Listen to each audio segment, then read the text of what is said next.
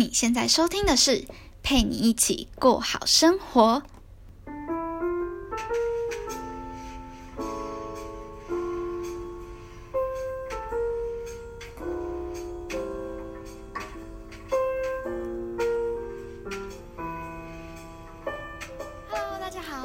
今天节目的主持人佩君。如果你是第一次收听我节目的朋友，你们好。这个节目主要是分享一些个人品牌经营的看法，以及大学生可能遇到的问题等等。如果你对这样子的主题有兴趣的话，欢迎按下追踪，才不会错过任何新资讯哦。回到我们今天的主题，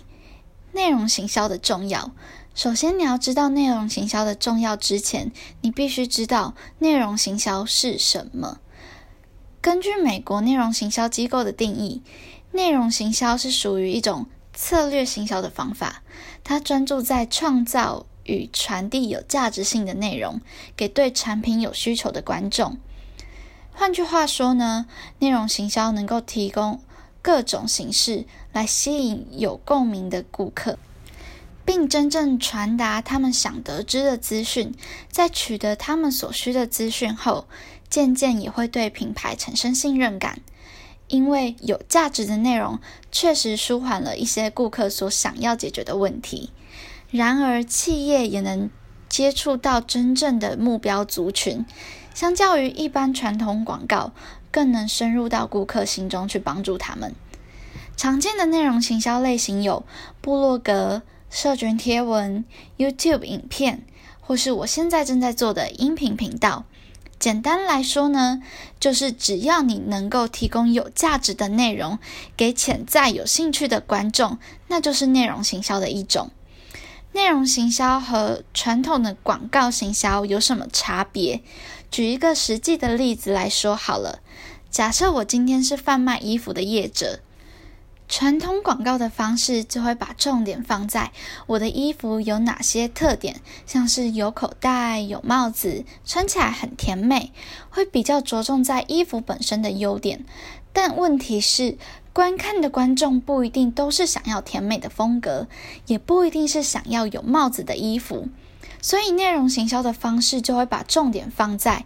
甜美女孩的五种穿搭，这样实质性的内容不再单一的去行销自己的产品，而是以解决顾客真正的需求。顾客真正心里想要得到的是衣服可以怎么穿的甜美又好看，而不是你的衣服有多甜美。且内容行销是属于顾客找到你，不是传统的广告你去找顾客。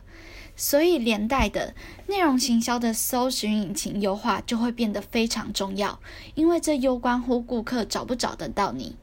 以这个例子来看，现在很流行的 YouTuber 产业，影片也是内容行销的一种，因为大部分的 YouTuber 并不会出现在你家的电视广告里来推播他的频道。而你通常找到某个影片或是某个 YouTuber 的方式，都是因为你先有了需求，比方说兰蔻粉底液的评价，或是某某牌的评价、开箱文等等的，此时 YouTuber 才会提供有价值的内容来解决你的问题。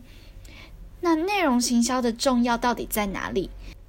对于我一个二十几岁的年轻人来说，内容行销的能力重要吗？